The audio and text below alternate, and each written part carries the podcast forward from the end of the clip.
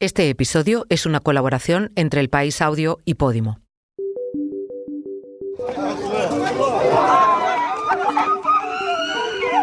Mi selección nacional cambió la forma de ver el fútbol femenino de muchas personas. Vamos a conocer el proyecto de amnistía mañana. Esta semana el foco informativo ha estado en la guerra que el gobierno de Benjamin Netanyahu declaró a Hamas tras el ataque de hace una semana. ¿Cómo está afectando la desinformación a la población civil de ambos bandos? Jenny Hermoso, campeona del Mundial de Fútbol 2023, habló por primera vez tras filtrarse su declaración ante el juez por el caso Rubiales. ¿Ha protegido correctamente la justicia a la jugadora?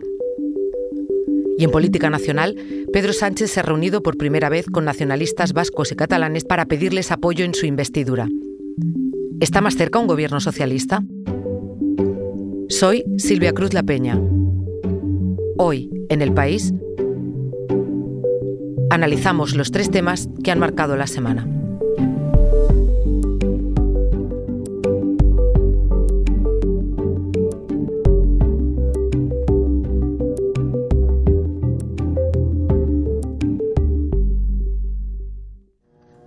Israel reclama el desplazamiento de un millón de personas en Gaza. Después de otra noche de bombardeos ininterrumpidos, Israel advirtió a los civiles en Gaza que huyeran hacia el sur de la franja antes de una anticipada invasión terrestre de las tropas de asalto. Esta noticia es del jueves. Al cierre de esta edición no se ha procedido a la evacuación ni al ataque y cualquiera de las dos situaciones es posible. El motivo es que Israel avisó a la ONU, pero no especificó a qué hora empezaba a contar ese plazo de 24 horas, y jamás, por su parte, prefirió ignorar el aviso hasta saber más. De ese modo, no solo el miedo se apoderó de la población gazatí, sino también la confusión.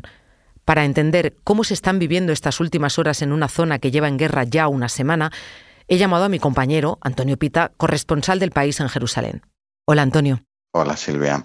Antonio, hemos visto en las últimas horas un anuncio por parte de la ONU, a la que Israel ha informado de que pedían una evacuación del norte de Gaza. Hemos visto también cómo la Unión Europea en las últimas horas ha pedido a la red social X, antes Twitter, que tuviera cuidado o que cortara todos los bulos o desinformación sobre el conflicto.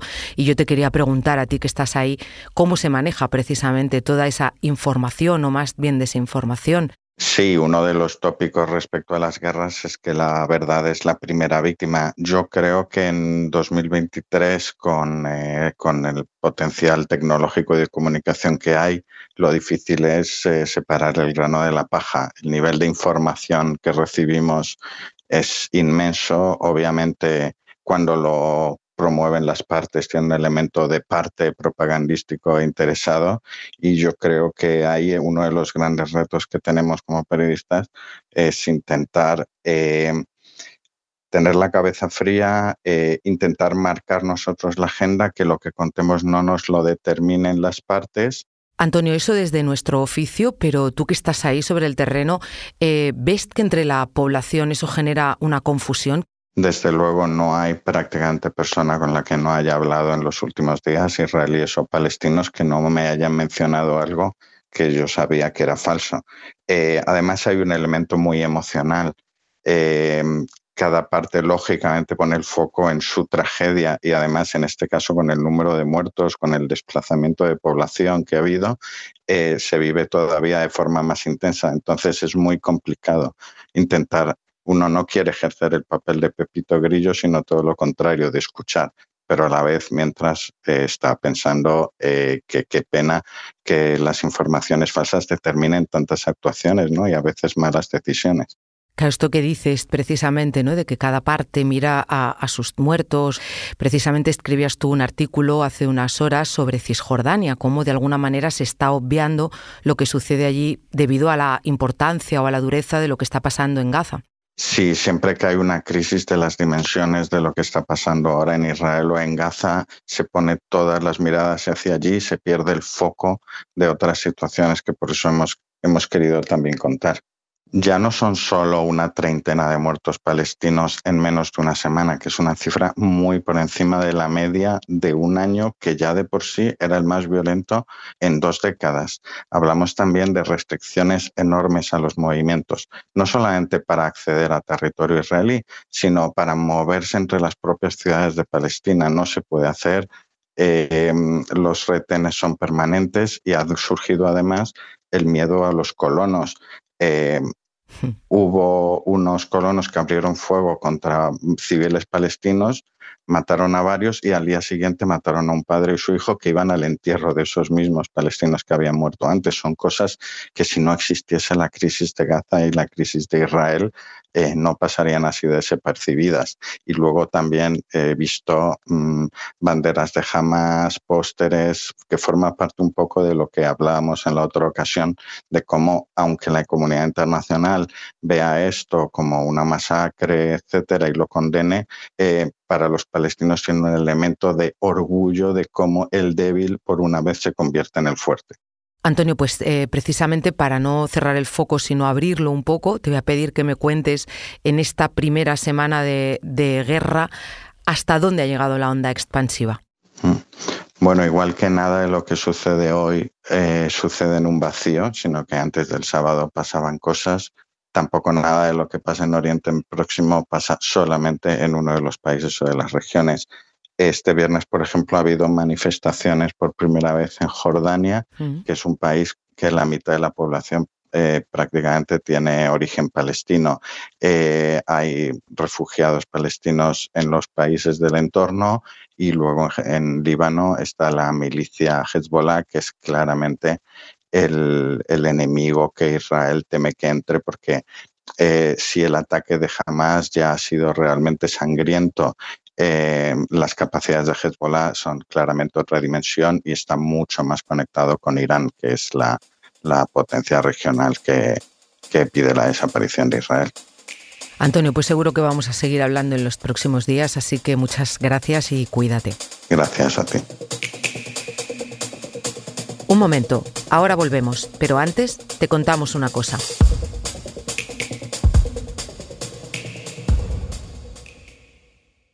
Hoy en el país te recomendamos el estreno de El Olimpo de las Diosas, la unión de dos de nuestras chicas favoritas, Enar Álvarez y Judith Tiral. Sí que me he dado cuenta que he cometido muchos errores, que todos han sido porque quería que me quisieran, por intentar encajar en lo que a mí me dijeron en su día que era el estereotipo de mujer que merecería el amor de un señor. Tienes que ser básicamente bastante sumisa y eternamente joven, pero han sido errores para conmigo. El Olimpo de las Diosas es un podcast exclusivo de Podimo, porque escuchas mientras te informas con las mejores historias, te regalamos 30 días gratis de suscripción a Podimo, la app de podcast y audiolibros. Date de alta en podimo.es barra hoy en el país. Después, solo 4,99 euros al mes.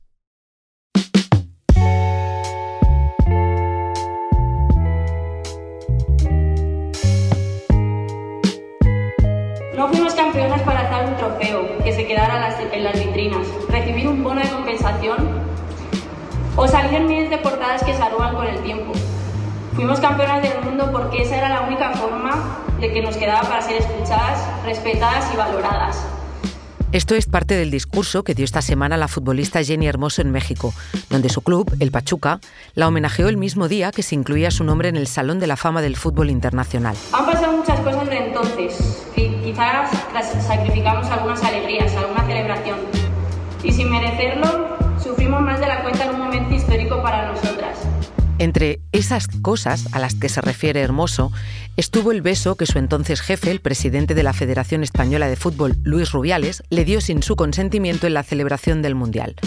Un comportamiento que ha provocado la destitución de Rubiales y de otros dos directivos de la entidad y que ha llegado ya a la Audiencia Nacional. Las palabras de Hermoso son las primeras que oímos de su boca desde que el pasado 15 de agosto se alzara, junto a sus compañeras, con la Copa del Mundo. Pero no fue su única declaración pública esta semana. Al día siguiente eh, nos encontramos con un comunicado de su agencia de, de representación, TJM, en el que pedían protección. Habla Nadia Tronchoni, redactora jefa de deportes del país. La protección a la que se refiere Nadia tiene que ver con la emisión, también esta semana, de la declaración que hizo Hermoso el 5 de septiembre ante la teniente fiscal de la Audiencia Nacional, Marta Durántez. Esa filtración a los medios llega, según Tronchoni, en un momento muy oportuno. Es curioso que mientras Jenny Hermoso está casi casi eh, escondida, ¿no? Salió por primera vez hace, hace un par de días a hablar en público, pero está casi casi escondida en México jugando con su equipo, entrenándose y, huyó de, Madrid este verano porque no podía soportar más el asedio de, la prensa. Eh, Jorge Vilda el día después de eh, declarar como imputado en, la causa por, violencia sexual y coacciones, eh, se anuncia su fichaje como seleccionador nacional del equipo femenino de, Marruecos. Y es curioso además cómo se produce también unos días después de que eh, España sea designada como sede conjuntamente con Portugal y Marruecos para albergar el Mundial de 2030. Es una concesión que le hace la FIFA y hay un trabajo conjunto de las tres federaciones. Eh, y se produce también, sabemos parte de, la intrahistoria, que es que Luis Cortés, ex entrenador del, del Fútbol Club Barcelona eh, femenino, estaba a punto de firmar un contrato con esa federación eh, marroquí para este cargo, el de seleccionador nacional eh, femenino, cuando se enteró de que había muchas posibilidades de que Jorge Vilda fuera el director deportivo. Entonces, como no pudo asegurarse por contrato que esa operación no fuera a pasar y como no quería eh, trabajar con él, al final se volvió de Marruecos porque estaba allí para firmar y renunció al cargo. La pregunta es, ¿se sabe cómo ha ocurrido esta filtración?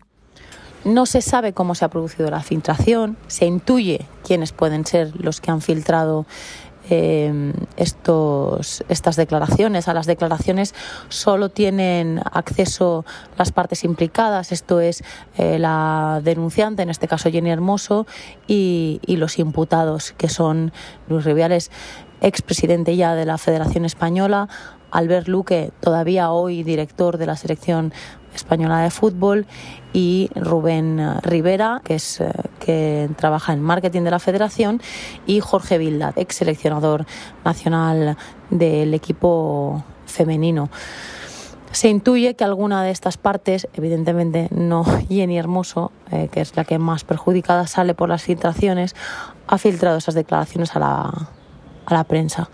Y eso no gusta nada al juez, que eh, por cierto llamó la atención a los abogados defensores, les llamó a capítulo y les pidió por favor un poco de, de orden porque las filtraciones al final no benefician a nadie. Y mientras los acusados en el caso Rubiales se recolocan, como cuenta Nadia, Hermoso ha quedado expuesta. En el comunicado se incide precisamente en esa protección a la víctima, porque al eh, emitirse eh, su declaración íntegra, pues se producen, eh, tienen una serie de consecuencias. Uno, que sus que, que, los acusados sepan cuál es su argumentación, cuál ha sido exactamente su declaración o por dónde puede ir su, su defensa y dos, que se crea un juicio paralelo en, en, los medios.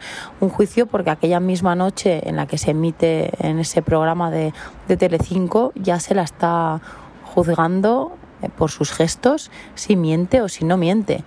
Eh, que creo que, que para nada es, es nuestro papel en este, en este caso. Ahora el papel principal lo tendrá la justicia, por eso es importante saber si esas filtraciones pueden alterar el transcurso del juicio. Yo no soy experta en, tribunales y tampoco tengo una bola de cristal, pero puedo intuir que esas filtraciones pueden acabar perjudicando a Jenny Hermoso. Y bueno, mm, no es difícil pensar que le puede perjudicar porque hemos visto en la historia reciente de las causas en España, especialmente las que tienen que ver con violencia sexual, cómo se eh, culpabilizaban a la víctima por su comportamiento, su forma de vestir, en, el caso de, la manada, o su actitud. Entonces, bueno, eh, lo que está claro es que el procedimiento del juicio ya no es eh, normal, natural, totalmente neutral, ¿no?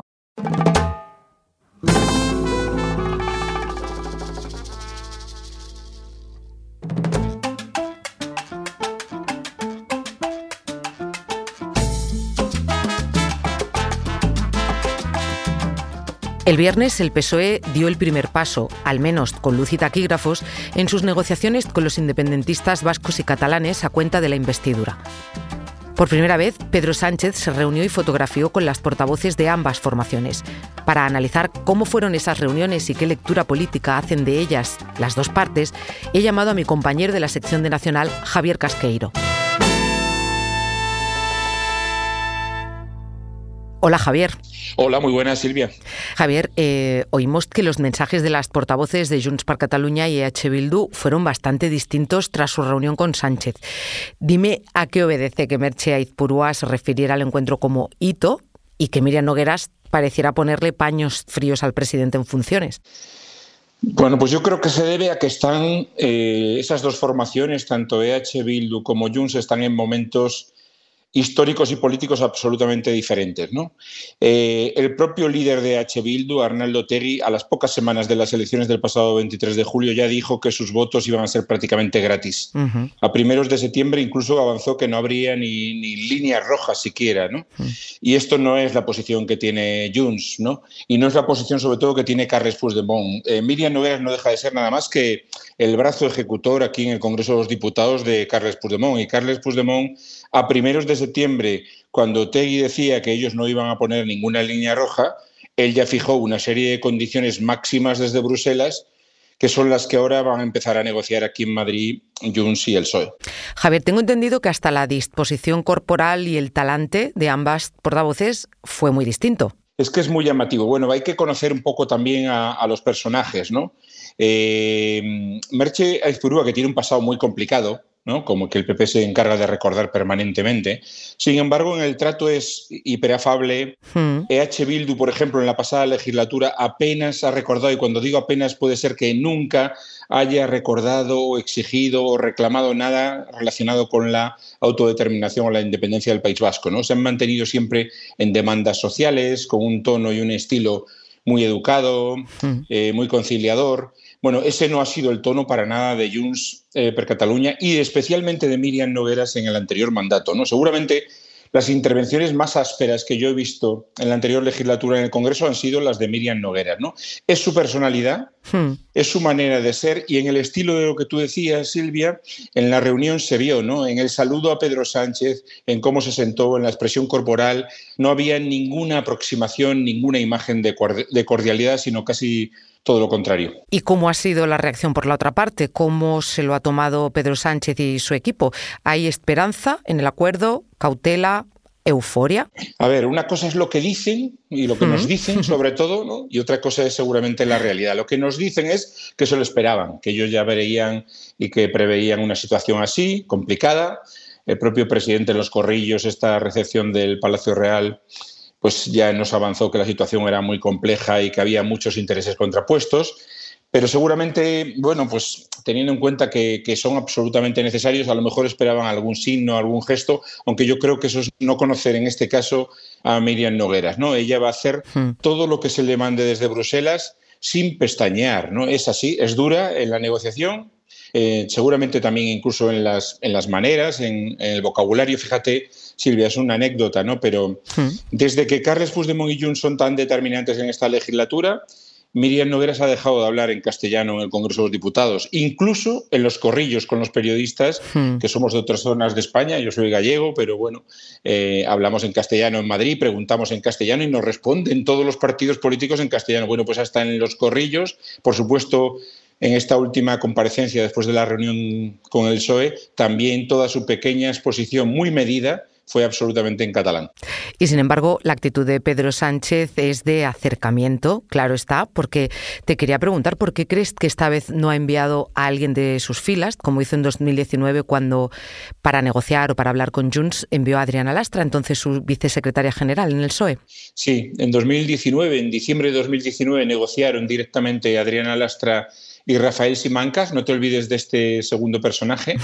Eh, ya, ya entonces, lo digo porque está en todos los hilos y se mueve muy bien ahí en esas tinieblas ¿no? de las negociaciones. Y ya entonces aquella foto fue complicada de digerir. Bueno, esto ha sido un paso más, ahora son absolutamente determinantes. Junts no lo fue en aquella legislatura, no fue necesaria ni siquiera eh, los votos de Junts para la investidura entonces de Pedro Sánchez. Hmm. Te contaba antes, ¿no? La relación ha sido verdaderamente durísima durante todo el mandato y sin embargo ahora son imprescindibles. Tienen que dar un paso más, el PSOE tiene que dar un paso más. Entonces se mandó a unos enviados especiales de alto nivel, pero ahora era evidente que eh, iba a implicarse el, el propio candidato. ¿no? Y yo todavía no descarto que haya imágenes o sonidos todavía más duros de digerir para el PSOE relacionados con Carles Puigdemont. No lo descarto, aunque no lo tengo confirmado. Eh, miremos nosotros también un poquito más adelante para ir cerrando. Javier, ¿cuál es ahora el siguiente paso en esas negociaciones para lograr los apoyos que hagan presidente a Sánchez? Bueno, lo primero que te quería decir y subrayar es que a pesar de todo este ambiente de ayer y esa distancia incluso de imagen corporal, etcétera, ¿no? En el PSOE no dan por cerrado ni por roto absolutamente nada, ¿no? Te decía que ellos más o menos preveían que esto podría ir de esta manera. La semana que viene, el lunes, se va a reunir toda la comisión negociadora del PSOE, incluso la van a ampliar un poco más, van a sacar sus conclusiones de, de estos contactos de la primera ronda, que tienen que ver con eso que te decía, con que nada está cerrado ni nada está roto, pero tampoco nada está atado, y estas son frases entrecomilladas de dirigentes de máximo nivel del PSOE y de la Moncloa. Y bueno, yo creo que van a empezar un poco a, entrar al detalle de la negociación, ¿no? Y es cuando te decía, yo no sé si en ese detalle, en algún momento, alguien del PSOE tendrá que verse a la cara con Carles Puigdemont. Pues me quedo con esa imagen y pendiente para llamarte, si eso sucede. Gracias, Javier. Gracias, Silvia. Un abrazo.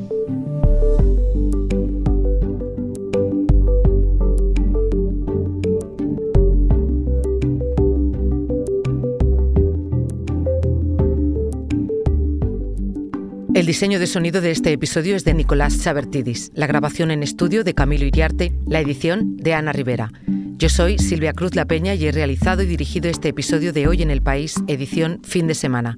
Mañana volvemos con más historias. Gracias por escuchar.